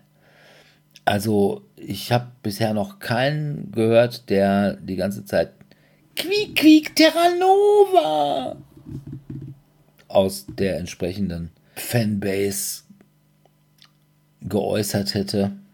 Ja. Also von daher glaube ich. Vielleicht wäre es eher das Terra Mystica, weil ich habe zwar, glaube ich, Terra Mystica irgendwo oder bei meinen Eltern oder sonstigen noch irgendwo rumliegen, aber es wäre vielleicht Terra Nova, wäre, wenn jetzt jemand Terra Mystica spielt, ah, Terra Mystica ist mir jetzt zu komplex, komm, meinetwegen spielen wir Terra Nova, aber Ja, aber braucht man es dafür? wahrscheinlich nicht, weil die Leute, die das, die wirklich Terra Mystica spielen wollen, die spielen dann halt lieber Terra Mystica und nicht Terra Nova. Ja. Und ja. Also wie gesagt, wenn die es nicht auf die Liste oder die erweiterte Liste packen, meinen Segen haben sie dafür. Gleiche gilt für Ativa. Da hat man irgendwie, ja, vor der Messe war Ativa, glaube ich, der heiße Scheiß, weil, uh, ist der neue, uh, Ein neuer große Uwe. ja, mit Flughündchen und oder Hörnchen oder was auch immer. Jedenfalls auch einem niedlichen Flughörnchen vorne drauf. Und also da haben sie bei Lookout wie bescheuert angestanden. Das Doofe war, dass sie damit also den Weg zum System Matters Stand blockiert haben. Und als ich mich da durchzwängen wollte, wurde ich dann gleich von irgendwelchen Korthosen angeblafft. Ich sag, nein, ich will mich nicht vordrängeln. Ich will euer doofes Ativa nicht. Aber wenn ihr schon alle schon im Weg steht, dann könnt ihr vielleicht den Gang einfach mal so ein bisschen räumen. Was weiß ich, irgendwie so eine Kurve oder so machen oder sowas. Aber nein, das war. Dann könnte man ja möglicherweise keins mehr kriegen. Aber seither redet dann aber auch keiner mehr davon. Also es war, glaube ich, nicht so richtig doll. Atiba. Also von daher, aber wie gesagt, nicht so richtig toll. Das ist ja für dich schon eine Möglichkeit, da reinzukommen. Ist, ja, ich würde sagen, das ist schon ein Pluspunkt bei der Spiel des Jahres Jury. Also ganz ausschließen möchte ich es nicht. Ja, und dann habe ich noch einen, was es werden könnte, was mir auch echt egal ist. Planet Unknown. Ich glaube, du hast das Planet, Planet Unknown, wo ich sagen würde, es ist Terraforming Mars mit äh, Polynom. Ja, mit Polynom- Plättchen legen. Ja. Also, ja, ich glaube, es beschreibt es ganz gut. Komischen Wegeleine, mit denen man Und durchfährt. es sieht, glaube ich, nicht ganz so kacke aus wie Terraforming Mars. Also nicht ganz so ein Traum in Braun. Ich habe zumindest gesehen, wie manche ihre kleinen Space-Waggons und Stationen angemalt haben. Dann sieht es vielleicht äh, für dich auch akzeptabel aus. Wenn man da nicht einfach Ja, die standardweißen und standardblauen, also standardweißen Wagen und standardblauen Stationen. Ja, aber ich finde ja schon mal Kudos dafür, dass es so Miniaturen sind. Ich finde ja auch bei solchen Spielen muss man sie nicht anmalen. Ja. Also das ist dann schon okay, was soll das? Ne? Da wird man ja so, dann tut man ja so, als wäre das irgendwas, was es nicht ist. Aber ne, ich habe ja auch meine kleinen Astronauten bei Aufbruch zum roten Planeten nicht angemalt. Aber boah, ja, kann man mal machen. Also von daher könnte ich mir durchaus vorstellen, Planet Dass Unknown. das Ja, das wäre. Könnte es wohl sein. Ja. Also ich glaube nicht, dass es Challengers wird. Glaube ich wirklich nicht. Also zumindest bei diesem Auto-Battle, wo du dann nicht mehr eingreifen kannst. Ich glaube, das geht halt so Eurogamern schwer auf den Sack, wenn die ja nichts Ja. mehr machen können. Ja. Also nur quasi durch irgendwelche Vorbereitungen das Spiel versuchen zu gewinnen. Ich glaube, das ist denen dann auch noch zu viel Zufall. Ja. Also von daher. Aber dieses, also was ja bei, also jetzt bei BGG zumindest immer, zumindest bei dieser Hotlist war, aber wahrscheinlich dann zu spät irgendwie rausgekommen ist, ist ja dieses Earth oder Erde.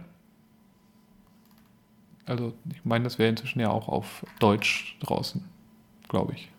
Also, Die Dinge. nicht interessieren, weil die mich noch viel weniger interessieren als irgendwelches Handel und Wandel im Mittelalter, sind sind irgendwelche Ökospiele. Also, ich habe keinerlei Ahnung, wann es rausgekommen ist. Ich will es auch nicht wissen, weil das würde möglicherweise Wichtiges Wissen von dich. in meinem Kopf verdrängen. Ja, eine Information, die ich echt nicht haben wollte. Ja, also ich habe jetzt gerade nur gesehen, dass es halt bei Tellurien ähm, auf Lager ist. Aber kann auch sein, dass jetzt gerade erst rausgekommen ist. Ich sag mal, ich könnte mir durchaus vorstellen, dass sowas, wenn es rechtzeitig käme, dass sowas sicherlich auf einer Empfehlungsliste gewesen wäre oder auf einer Nominierungsliste, weil da kann man, ist halt eben im Moment halt so, ne, mit Öko und so, oh, schon so ein bisschen, da kann man sich dann schon so ein bisschen auch mit hervortun und sagen, guck mal, wir sind doch, wir sind doch echt Save the Planet und so. Aber, ja, ich weiß es nicht. Ich weiß nicht, was rausgekommen ist. Ich weiß auch nicht, worum es geht. Ja, es ist halt so ein Halt. Deckbuilding-Spiel, glaube ich, wo man äh, auch wieder seine, Das Klima wo rettet. man, ich glaube, 4x4 oder sowas Karten vor sich hinterher auslegt. Okay. Ja. Ja. Und sein Ökosystem irgendwie Ja, aufbaut. gut. Mit Fotos, die. Also ich glaube, es sind einfach nur Stockfotos. Ja.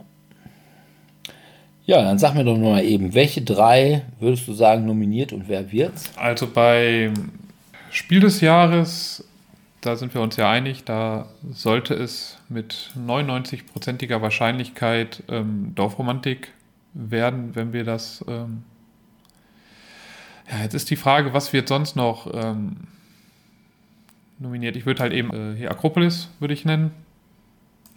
Und ja.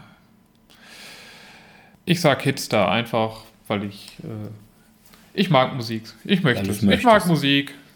Also ich würde Hitstar würde ich sofort mitspielen. Ich habe Also, Spotify, da von daher spricht auch nicht gegen mich. ja, kauf, kauf's dir jetzt mal. Dann kann man das mal spielen. Also ich, da wäre ich sofort dabei.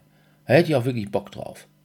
Na, noch besser fände ich es, wenn man jetzt irgendwie wirklich auch musikalisch das Ganze noch irgendwie eingrenzen könnte mit irgendwelchen Modulen, dass wir zum Beispiel jetzt irgendwie nur Indie, Metal und Punk drin Also dazu müsste es halt, dazu müsste es halt nominiert werden, damit du dann die Erweiterung da, die passende Erweiterung dafür bekommst. Ja, gut, das kann sein. Ja, also ich würde auch sagen, Dorfromantik gewinnt. Da müssen wir, und ich sag als weiterer nominierter Nebel über Carcassonne. Ich glaube, nominieren werden sie es. Und ich glaube nicht, dass die Hits da nominieren. Ich glaube eher, ja, Akropolis kommt bei mir in die Kennerspiel des Jahres Liste. Von daher sage ich beim Spiel des Jahres Spaceship Unity. Ja, Kennerspiel, Da würde ich halt sagen, gewinnen würde Planet Unknown und ich glaube, mit nominiert wird Challengers und ja, jetzt wird schwierig. Was könnte nochmal als drittes dazu gepackt werden? Äh, Ich sage jetzt einfach, weil ich jetzt habe Council of Shadows. Also ich sage auch Planet Unknown wird gewinnen. Als weiterer Challengers, ja, glaube ich auch. Und ich sage als dritten Oh, Terra Nova. Terra Nova doch. Ja, weil es halt so egal ist. Ja, und ja, man fand halt Terra Mystica ganz toll und wahrscheinlich findet man die Autoren auch ganz toll und duzt sich mit ihnen und weiß ich nicht, will denen einfach mal was Gutes tun und dann nimmt man sie mit auf die Liste. Ja, ja gut. Okay, dann Ja. sind wir durch. Ja. Ihr seht, so richtig. Begeistert bist du nicht. Ja, begeistert bin ich nicht. Und ja, gut, war ich ja die letzten Jahre halt auch nicht. Also es gäbe schon einige Sachen, wo man sagen würde, okay, hm, das wäre schon ganz cool, wenn sie das mal machen würden, wo man mal sagt, ja, aber werden sie halt nicht. Und wie gesagt, auch blinde Hühner finden mal Körner. Aber auch in diesem Jahr rechne ich nicht damit, dass sie X-Men United auf irgendeine Liste packen würden.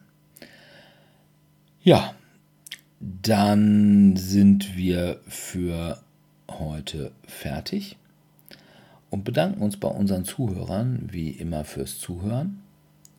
In zwei Wochen gibt es dann unsere große Hero Quest Folge mit dem einzigen großen Hero Quest Fachmann diesseits des Rio Pecros, nämlich mit unserem Sebi. Und ja, wobei ich auch sagen würde, ne, ich finde Hero Quest hätte auch eine Folge bei The Toys That Made Us verdient. Also, ich glaube, das war damals echt populär. Das hat echt jeder und seine kleine Schwester gespielt. Aber gut, dazu dann in zwei Wochen mehr. Wenn ihr mit uns spielen wollt, dann könnt ihr das mittwochs im Tellurien in Dortmund-Eichlinghofen. Auch wenn ich im Moment seltener da bin, wegen Arbeit und so. Und ansonsten würden wir uns natürlich freuen, wenn ihr uns mal Fragen schickt. Dann können wir mal eine Fragefolge wieder machen. Und uns natürlich auf allen Plattformen, wo ihr Podcasts hört oder Podcasts runterladet, uns mit dem beschmeißt, wo man die Podcasts seines Herzens mit beschmeißt, wenn man sie eure Liebe spüren lassen möchte. Ja, wir hoffen, dass ihr in zwei Wochen wieder dabei seid und bis dahin verbleiben wir mit einem freundlichen Ciao, ciao. Tschüss.